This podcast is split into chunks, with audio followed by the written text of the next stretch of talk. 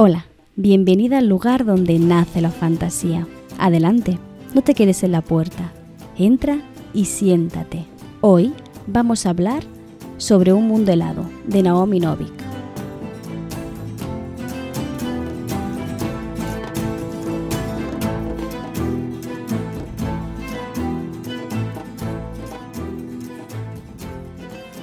Este es el capítulo 68 de todo el podcast, de toda esta aventura que ha supuesto Donde nace la fantasía.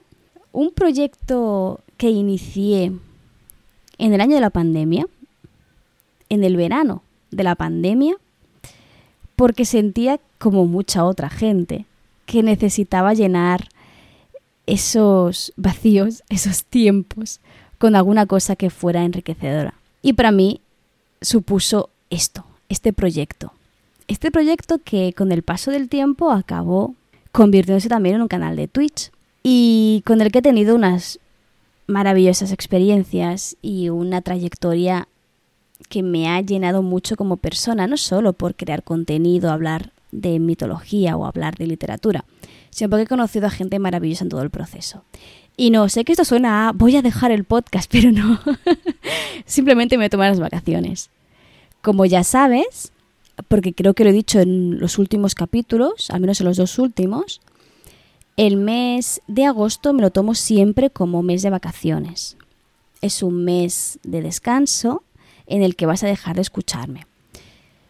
Este descanso lo hago no solo porque lo necesite, sino porque también eh, necesito un espacio, un tiempo para poder preparar el contenido, nuevas invitadas, nuevos mitos y nuevo de todo de cara al siguiente a la siguiente temporada, la tercera temporada ya sería.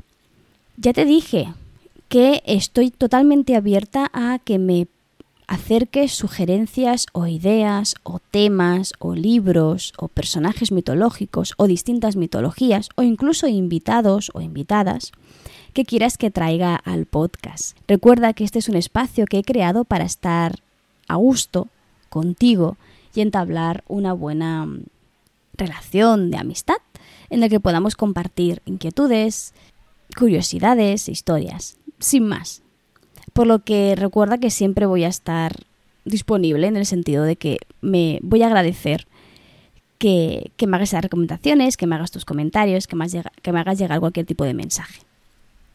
De hecho, cada vez sois más las que os atrevéis a hacerlo, ya sea respondiendo a, cualquier tweet mío, a enviarme un MD de forma totalmente espontánea para hablar sobre algo que he dicho en algún capítulo, e incluso aquellas que me respondéis a la newsletter comentando vuestra vida, igual que hago yo, ¿no? Con la mía. Y bueno, me parece, nada, precioso. Bueno, es lo que pasa con el último capítulo del podcast, ¿no? Que uno se pone un poquito sentimental. Nada, agradeceros un montón esta confianza puesta en mí, esta... Iba a decir lealtad, pero no es lealtad, es más bien un compromiso a la hora de, de venir, escucharme, comentarme, que me hace sentir tan, tan querida, en definitiva, ¿no? Hoy, eh, después de esta cursilería, eh, procedo ¿no? a hablar sobre el tema que nos ocupa y seguramente el motivo por el que hayas dado al play en, la plataforma de podcasting que estés escuchando esto. Y es que vengo a recomendarte una novela que me ha fascinado. Te vengo a hablar sobre Un mundo helado de Naomi Novik y concretamente vengo a convencerte de que te leas o escuches esta historia.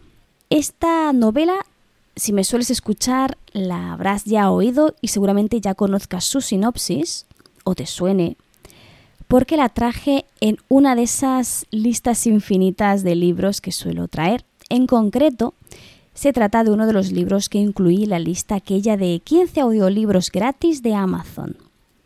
¿Vale? Recuerda, si no, si no, si no escuchaste el podcast, pues te lo digo por primera vez, ¿no? Sin más, que estuve durante un tiempo teniendo que hacer un trayecto muy largo para ir a trabajar, una sustitución que en principio me iba a ocupar solo dos semanas y acabó ocupando un mes y 22 días. Y claro, dos horas diarias de coche son muy difíciles de lidiar si no tienes nada con qué entretenerte. Así que me eh, hice todo un plan maquiavélico para conseguir probar eso de los audiolibros de forma gratuita. De hecho, lo conseguí y te traje ese capítulo para explicarte cómo puedes disfrutar de cuatro meses enteros gratis escuchando o audio leyendo contenido eh, de Amazon. En este caso serían tres meses de Amazon y luego uno de Nextory.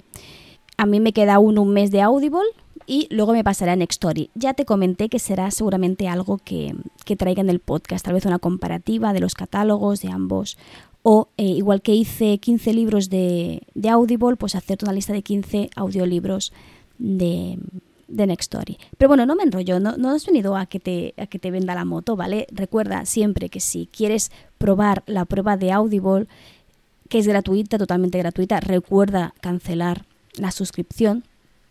Si lo haces con mi enlace de afiliados, me haces muchísimo favor. Amazon me, me, me paga, sí, no te voy a mentir, me paga porque cliques en ese enlace y le des a activar la prueba gratuita de Amazon, creo que son dos euros o dos euros y medio lo que me da, ¿vale? Lo digo para ser totalmente transparente. Si lo haces con, otro enlace, pues tendrás exactamente las mismas ventajas sin darle dinero a nadie. Ok, tú decides, ¿vale? Si te gusta mi contenido, pues simplemente te lo agradezco porque mi intención es eh, gastar ese dinero en mejorar el set de grabación y todo eso. Pero bueno, eh, te lo digo simplemente para que conozcas todo eh, con transparencia, ¿no? Que es algo que últimamente he hecho un poquito faltar en general en el mundo. Pero bueno, eh, no voy a poner demasiada política. Hoy vengo a hablar, como te he dicho ya por tercera vez, de Un mundo helado de Naomi Novik. Y vengo a intentar hacer que te lo compres, que te hagas de Audible para escucharlo o lo que sea. Porque es una historia que creo que a ti precisamente, que sigues este canal, que sueles sentirte intrigada con los libros, las historias que te traigo, seguramente porque tengas un gusto parecido al mío, así que creo que esta novela te va a gustar. Debo decir, hacer un apunte, para que quede claro. Yo la novela la he escuchado narrada, que no es lo mismo que, que leída. La narradora es maravillosa, tiene una forma de narrar en la que te sumerge casi como si estuvieras escuchando una narración de un bardo. Además, juega muchísimo con la entonación para que cada personaje tenga prácticamente una voz diferente y sepas quién está hablando solo al escuchar la voz. Es algo que el formato libro no te ofrece a no ser que tú tengas una imaginación desbordante, ¿no? Y consigas hacer eso desde el minuto uno, desde la primera frase, ¿no? Así que, claro, mi recomendación va también un poco dirigida a través de la experiencia tan particular que he vivido ah, en el momento de disfrutar de esta historia. Te lo dejo claro para que lo sepas, porque a lo mejor leerlo no es tan inmersivo como lo es escucharlo. Como hago siempre con estos capítulos que son esto unas píldoras en los que pretendo recomendarte un libro, voy primero a leerte la sinopsis y luego te voy a desglosar ciertos puntos fuertes que tiene la obra para inclinarte o dirigirte a, esta obra, intentar que te la compres y que te la leas. Y que si lo haces, por favor, coméntame a mí qué te ha parecido. Vamos allá. ¿Qué, qué sinopsis tiene Un mundo helado de Naomi Novik? Dice así. La familia de Miriam se halla al borde de la pobreza, hasta que ella se hace cargo de la situación y no tarda en ganarse la reputación de ser capaz de convertir la plata en oro. Cuando el rey de los Starik, unas criaturas hechas de hielo que amenazan con llevarse el verano para siempre, se entera de tal hazaña, le impone una tarea que parece imposible y que hará que Miriam descubra que tiene poderes. Tejerá una telaraña en la que quedarán atrapadas una joven campesina, Wanda, y la desdichada hija de un noble local que pretende casarla con el joven y apuesto zar Mirnatius. Miriam y sus dos inesperadas aliadas se embarcarán en una desesperada odisea que las llevará hasta los límites del sacrificio, el poder y el amor. Debo decir que la sinopsis no dice demasiado. Parece que es una historia como muy típica o muy clásica y sí que es cierto que tal vez parte de una base o una base que podríamos considerar algo prototípica, pero que, que no. ¿Por qué tienes que leerte Un mundo helado? Yo, eh, como sabes, eh, siempre desgloso en varios puntos y en esta vez te he marcado cinco. El primero es el world building. Es maravilloso. Y vamos a dividirlo en dos, el mundo humano y el mundo mágico, por llamarlo de alguna forma. el mundo humano está centrado en la vida, al principio al menos, de Miriam. ¿Vale? Que Miriam es una muchacha joven, prácticamente una adolescente, que vive en un pueblo muy pequeño, que de hecho al principio te dice que no tiene ni siquiera nombre tan pequeño que es, en un contexto que parece pseudo medieval, pero eh, sucede algo, y es que la familia de Miriam es judía. Y esto me parece un punto muy interesante porque, no sé tú, pero yo he leído muy pocos libros de fantasía que estén protagonizados por alguien judío. Y eh, yo conozco el mundo judío porque tuve el placer de poder disfrutarlo en una asignatura de, de un máster que hice. Pero la mayoría de personas no saben lo que es, ni lo que significa, ni la importancia que tienen, por ejemplo, los sábados para ellos, ¿no? Así que eh, ya solo por eso eh, me parece muy interesante esta novela y muy original. No se centra en el típico campesino medieval cualquiera, sino que está centrando en, concretamente, la hija de un prestamista judío en un mundo que podríamos denominar medieval. ¿Te puedes imaginar qué actitud tenían los cristianos frente a los judíos, especialmente a los malos prestamistas que solo quieren quedarse con su dinero, que son malos, que, solo, que son ávaros, ¿no? Em, es un mundo de fantasía que nos acerca a una realidad que vivieron durante siglos un pueblo muy concreto como es el judío y que en realidad ha vivido durante mucho, muchísimo tiempo. Por otro lado, tenemos el mundo mágico, y no puedo decirte mucho, o sea, no puedo mm, aquí destriparte cómo funciona la magia, cómo es este universo, qué son los Starik, porque te estaría destripando el libro. Lo que sí que te voy a hacer es un análisis superficial de esos en los que digo sin decir, solo para que te hagas una idea de qué te puedes encontrar, pero sin hacerte spoilers. Naomi juega muchísimo con la narrativa propia de los cuentos clásicos y los cuentos populares. Esos cuentos en los que hacer una promesa a un ser sobrenatural era algo muy peligroso. un universo en el que la palabra, decir algo, prometer algo, casi eh, cambia la realidad, ¿no? Es un poco ese, ese entorno mágico que podríamos encajar o no dentro del nominalismo, aunque yo creo que es algo mucho más primitivo, que parte mucho más de los típicos cuentos que nos han contado desde siempre, especialmente aquellos tradicionales, aquellos que versan sobre eh, el típico cuento, por ejemplo, de los tres deseos, que el tercero siempre sirve para resolver eh, los errores que has cometido al pedir los dos primeros, pues juega un poco con ese tipo de, estructuras narrativas tan conocidas para nosotras, ¿no? Pero al mismo tiempo le ofrece todo una armadura alrededor muy interesante. Aquí debo decir que no sé si se ha inspirado en alguna mitología concreta, en alguna criatura de tal vez mitología más eh, nórdica, porque eh, todo tiene un poco un deje que a mí me recordaba a, esa cultura, pero no estoy segura, ¿vale? Así que no lo afirmo del todo. Otra cosa muy interesante es la, idea de este mundo helado, ¿vale? uno de los motivos, porque creo que es interesantísimo poder leerse este, esta obra en verano, precisamente en mitad de una ola de calor, al menos en, aquí en la península y en Europa, es porque estamos frente a un mundo que cada vez se congela antes, en el que el invierno llega y se queda.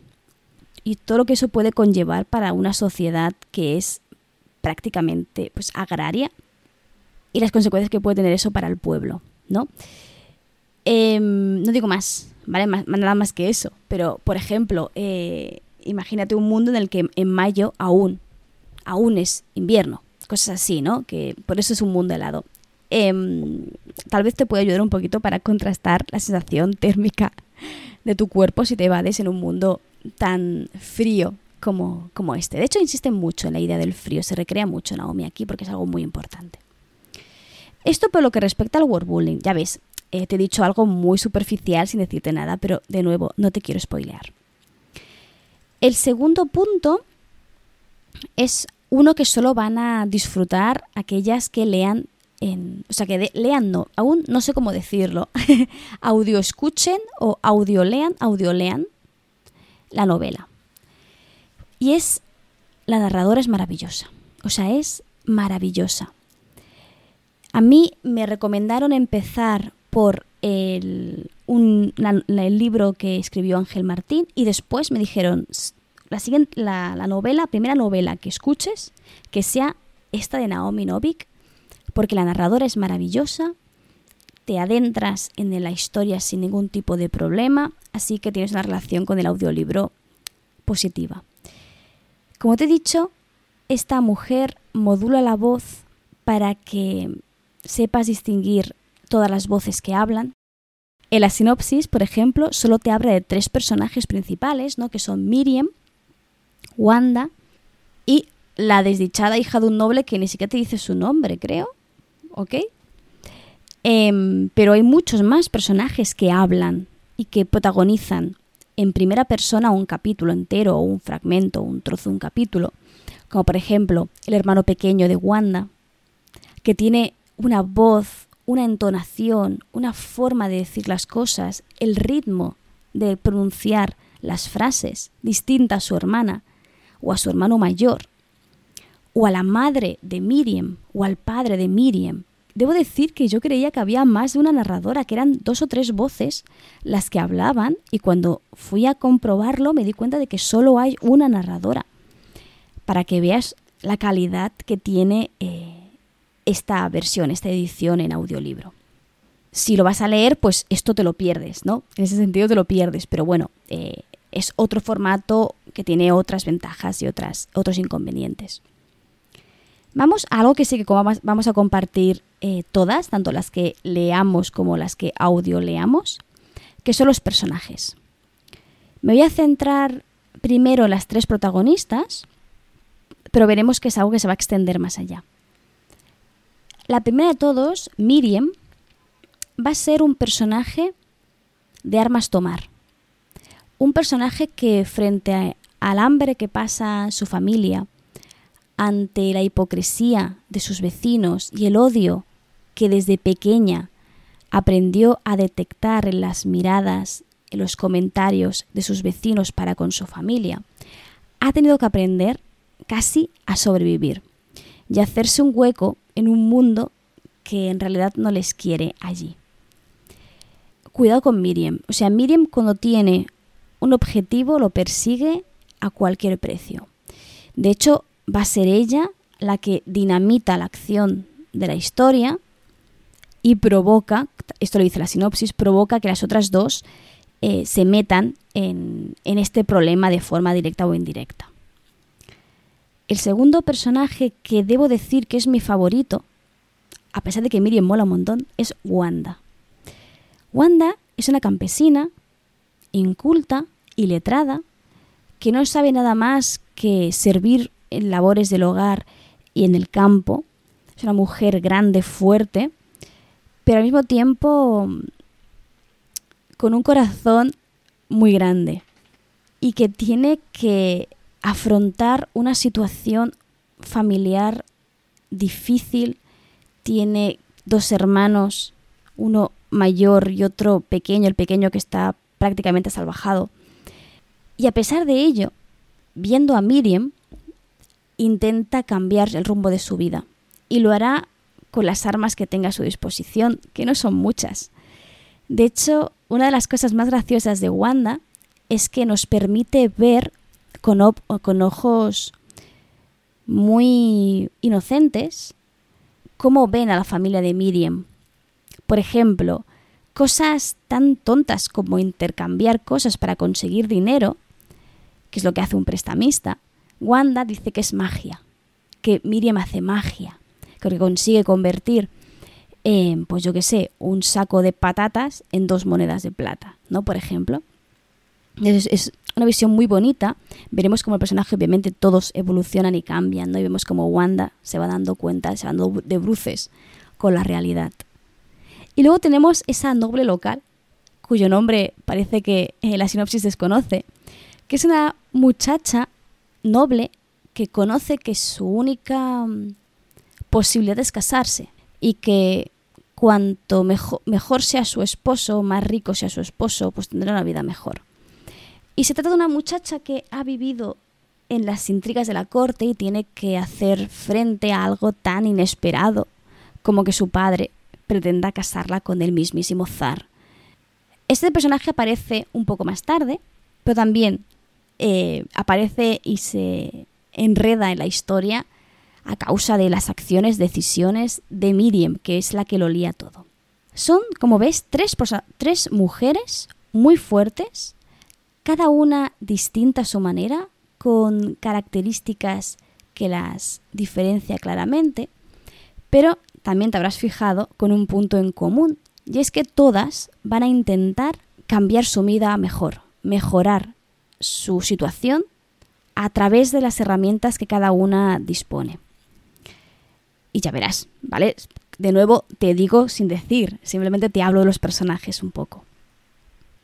Esto por lo que respecta a las tres protagonistas, pero obviamente, como te he dicho antes, aparecen otros personajes con tanta importancia o relevancia que incluso acaban siendo el, la voz narrativa de un capítulo o de un trozo de un capítulo. Lo interesante aquí es destacar lo que ya te he dicho antes, ¿no? De que cada personaje tiene su forma de ser, su forma de hablar, su forma de relacionarse. A mí el que me encanta es el hermano pequeño de Wanda. El hermano pequeño de Wanda, por circunstancias que no te voy a destripar, es un niño muy, muy tímido que habla más con los animales que con, que con humanos. Y le cuesta mucho hacer frases largas. Y eso se ve en la narración. Se ve que los capítulos en los que habla el, el niño chiquitín, que además es jovencito, habla para empezar con un vocabulario propio de un niño y segundo, con frases cortas, haciendo comparaciones o haciendo conectando ideas propias de sus circunstancias, de su situación. Por ejemplo, habla de las personas como si fueran cabras, porque él cuida de cabras. Entonces, claro, dice, sé que está enfadado porque actúa igual que cuando las cabras hacen esto o lo otro. ¿no? Entonces es muy curiosa eh, este personaje en concreto que a mí me, me ha encantado. Pero no solo tenemos a esto, tenemos la voz de la sirvienta de, esta noble local, tenemos la madre y el padre de, de Miriam, tenemos al propio Mirnatius, al zar, también conoceremos la voz de algún Starik que tal vez aparezcan de forma un poco más activa en la historia que son, de nuevo, voces, opiniones, formas de ser, formas de hablar, formas de comportarse totalmente distintas.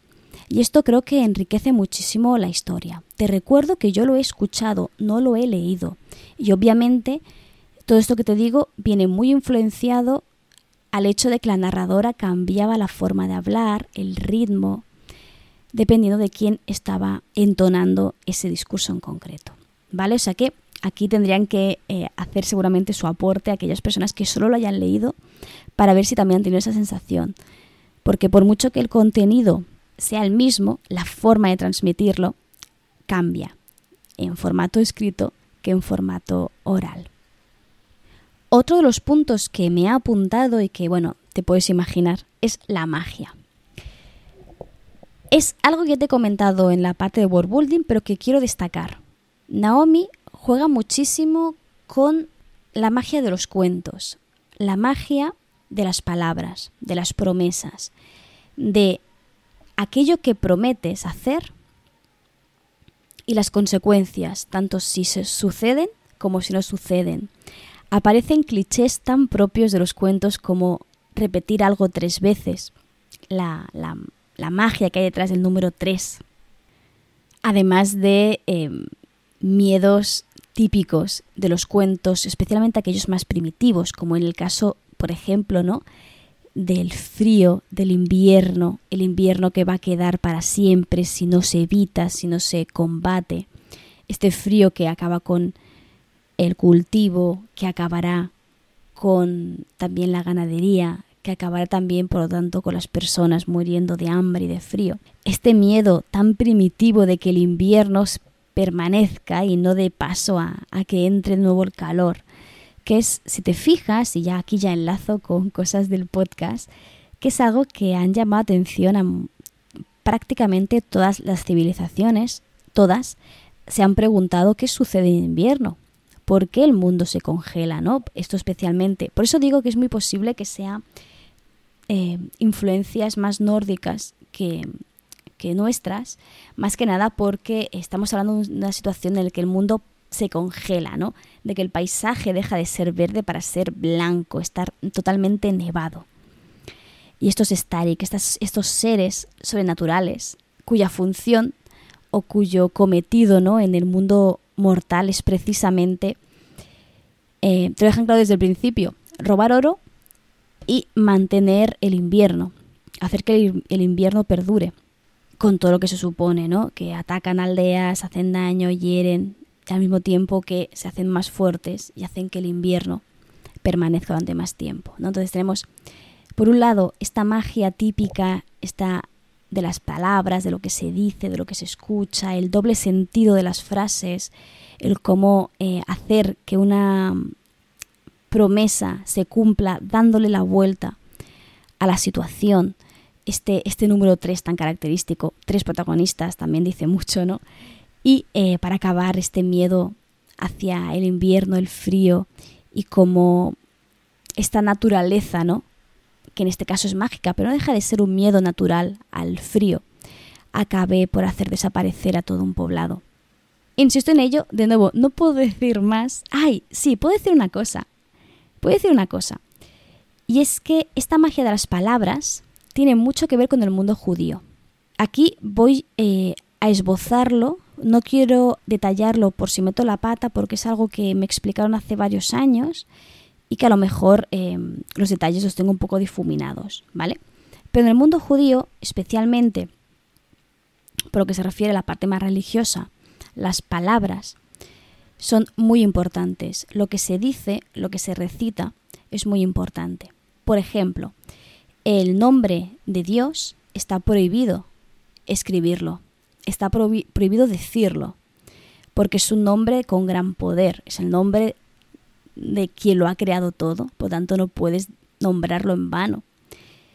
Otro aspecto también del mundo judío, y es que em, se utilizan, no sé cómo se llama, perdonadme, no recuerdo el nombre, pero son unas, unas piezas de cerámica que se ponen en las casas, dentro de las cuales se introduce un papel escrito con eh, una plegaria, con eh, una mm, súplica o un deseo o simplemente el intentar traer la buena suerte. Por ejemplo, ¿no? También tenemos la figura mitológica de los golems, que son judíos, de origen judío, que si, te, si recuerdas a cualquier película que aparezca un golem o historia, al menos los clásicos, se les da vida poniéndoles un papel en la boca con algo escrito, ¿no? que suele ser su, su misión. Entonces, eh, cuando haces esto, el golem despierta porque la palabra es lo que le da vida. ¿Vale? Eh, recordemos que Miriam y su pueblo es judío, entonces tiene mucho, muchísimo que ver. Otra curiosidad que hay sobre el mundo judío, que una cosa de las que estudié cuando estudié el mundo medieval, estudié también algo muy de forma muy superficial el mundo judío, me explicaron que, por ejemplo, en, en las sinagogas había una zona en la que se depositaban papeles escritos. Cuando un papel con algo escrito dejaba de tener valor, no lo podías tirar en cualquier sitio, sino tenías que eh, deshacerte de él en un sitio en el que nadie tuviera acceso, porque la palabra escrita tenía gran poder y se podía aprovechar algo escrito de tu puño y letra para ir en contra tuya, de una forma más, más mágica, más supersticiosa, que no tanto legal, ¿no? En el sentido de, leyes y, contratos, no, más, ligado a, la parte mágica. Por eso me parece tan bonito que precisamente Naomi haya decidido que su protagonista y la familia de, de sean judíos, cuando la magia que va a explotar va a ser la magia de la palabra. Y ya lo último, pero no menos importante, es que el texto es muy bonito. No sabía cómo describirlo y creo que voy a dejar simplemente en que es bonito. O sea, hay descripciones muy poéticas, muy bonitas, que te imaginas sin ningún tipo de problemas, pero que combina, hace una combinación de metáforas, comparaciones, figuras retóricas, que sin llegar a ser cargante, es muy, muy bonito. Naomi escribe muy bien. Esa primera, es la primera novela que me he leído de ella y no va a ser la última. De hecho, tengo el primero de la escolomancia aquí en las estanterías, que lo leeré pronto, y me quiero leer un cuento oscuro también de Naomi.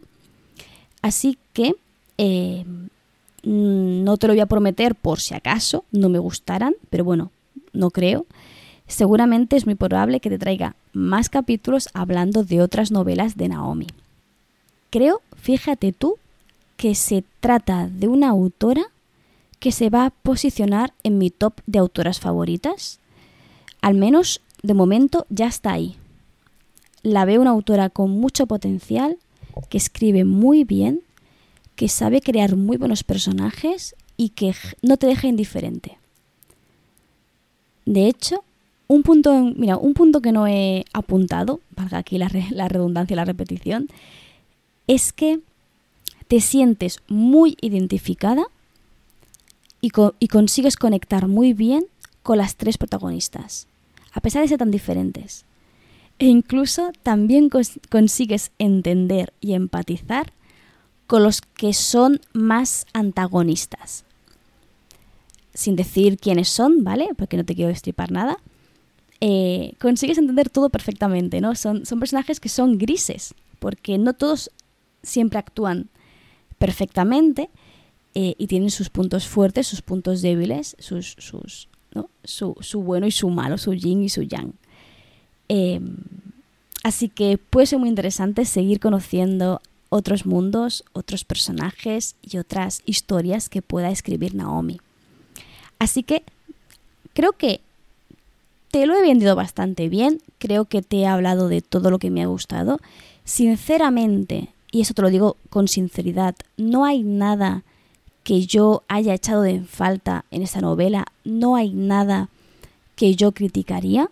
Me parece una de esas novelas redondas, de hecho en Goodreads le he puesto 5 de 5. Aunque obviamente te dejo la puerta y la ventana abierta para que pases y me comentes si hay algo que a ti no te cuadraba, no te acababa de convencer, no te acababa de gustar.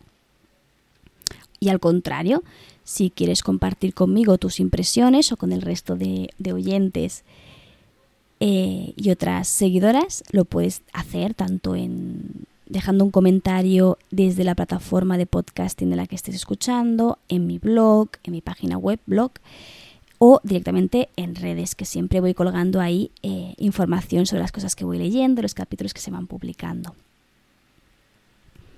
Te recuerdo ya, sin, sin querer ser pesada, que si lo quieres escuchar y lo quieres hacer con mi enlace de Amazon para que puedas acceder a la prueba gratuita de Audible, te dejo el enlace de afiliación en la descripción de este capítulo, lo puedes hacer desde ahí y te estaré muy, muy, muy agradecida.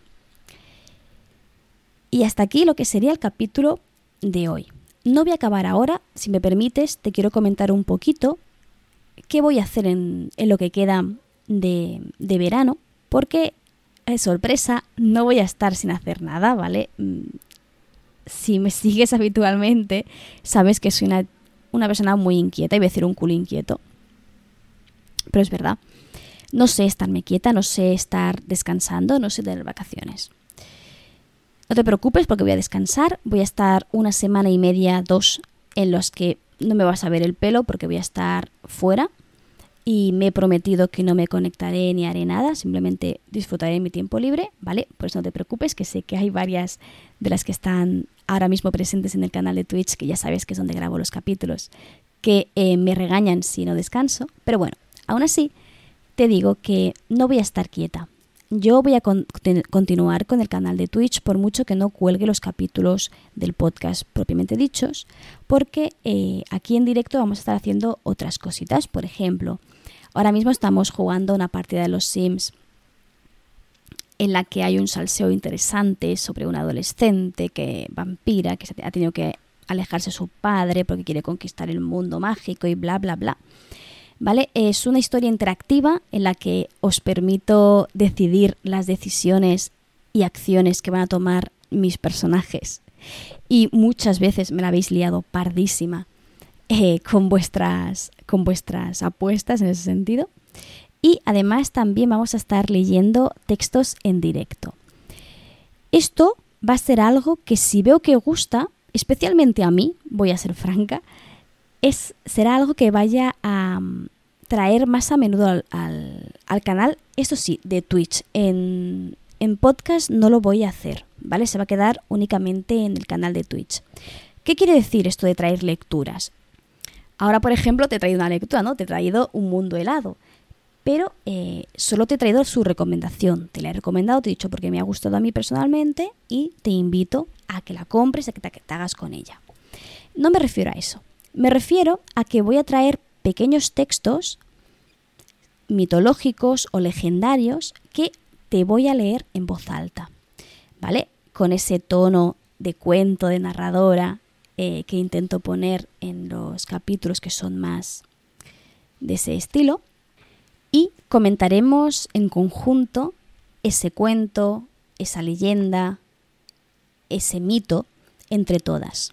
El primer texto que voy a traer se trata de El Caballero del León, escrito por Chrétien de Troyes en el siglo XII, que trata sobre las aventuras de Iván, eh, uno de los caballeros de la mesa de Arturo. Te va a gustar, creo que te va a gustar especialmente si eres de las que disfrutaron con los capítulos sobre Arturo, Merlín, Morgana, vale, bueno, tengo algunos pendientes que, que más, eh, más adelante traeré porque no solo voy a leer el texto original, ¿vale? Es un texto, obviamente está adaptado, ¿vale? No está escrito en castellano medieval, pero sí que mantiene su léxico, su forma de entender el mundo, obviamente. Así que lo que haré será ir parando, ir eh, haciendo comentarios, explicándote la importancia de estos romans, la estructura de los romans, quiénes son los personajes de los que hablan, por qué es tan importante esta escena, por qué este símbolo es importante, para que em, en verdad lo que yo quiero hacer es que te puedas acercar a un texto clásico, como es algo medieval tan lejano a nosotras, sin miedo, que puedas acercarte a él y entenderlo sin ningún tipo de problema, y además hacerlo acompañada, no solo conmigo, sino con las chicas maravillosas que tengo siempre en el chat y que ahora mismo están ahí charlando sobre lo que estoy comentando en el chat. Esto será lo que voy a hacer en julio y algunos días de agosto por si te quieres pasar. Yo me imagino que en verano todos tenemos muchas cosas que hacer, tenemos muchas playas que visitar y muchos eh, viajes que realizar, pero si te interesa esto, aunque no vengas, aunque no vengas, no puedas o no quieras venir a Twitch porque no sea eh, de tu estilo, me gustaría que me, que me lo comentaras, que me dieras incluso ideas de qué textos puedo traer, porque eso me ayuda muchísimo. No solo porque lo voy a leer en directo contigo si quieres venir, sino porque, eh, obviamente, si me voy a leer el texto del el Caballero del León, después traeré un capítulo de podcast resumiendo la leyenda de Iván, de Iván. Por lo que en, parte también me está recomendando contenido para el podcast, ¿vale? Vamos a intentar reciclar el máximo posible de, de mi tiempo y de mi contenido para que todo sea un poquito más armónico, más orgánico, no sé cómo decirlo. Y ya está, eso es todo. Eh, de nuevo, quiero insistir en darte las gracias por estar aquí, aquí ahora mismo escuchándome, que me estés dedicando y me cedas estos minutos de tu día a día para escucharme hablar sobre, siempre lo digo, sobre mis mierdas, que en realidad son curiosidades mitológicas, es hablar de libros. Te agradezco muchísimo el apoyo que me das día sí y día también. No solo escuchando, sino también comentando, dejando me gustas, siguiéndome por Twitter, hablándome por ahí, comentando mis, mis cosas y mis idas de cabeza, mis teorías y mis... Bueno, lo que solemos hacer todos en Twitter. Y especialmente quiero dar un abrazo bien fuerte a las chicas que siempre están día sí, día también, ojo, cuidado con ellas, en Twitch para animarme, para darme apoyo, para ayudarme, para hacerme sentir menos sola y hacer que este pequeño proyecto eh, siga a flote porque mm, me hacen sentir que hay alguien al otro lado. Por vosotras, muchas, muchas gracias. Y no me olvido de decirte que aquí, en este pequeño rinconcito internet, siempre, siempre, siempre vas a ser bienvenida. Nos escuchamos en septiembre.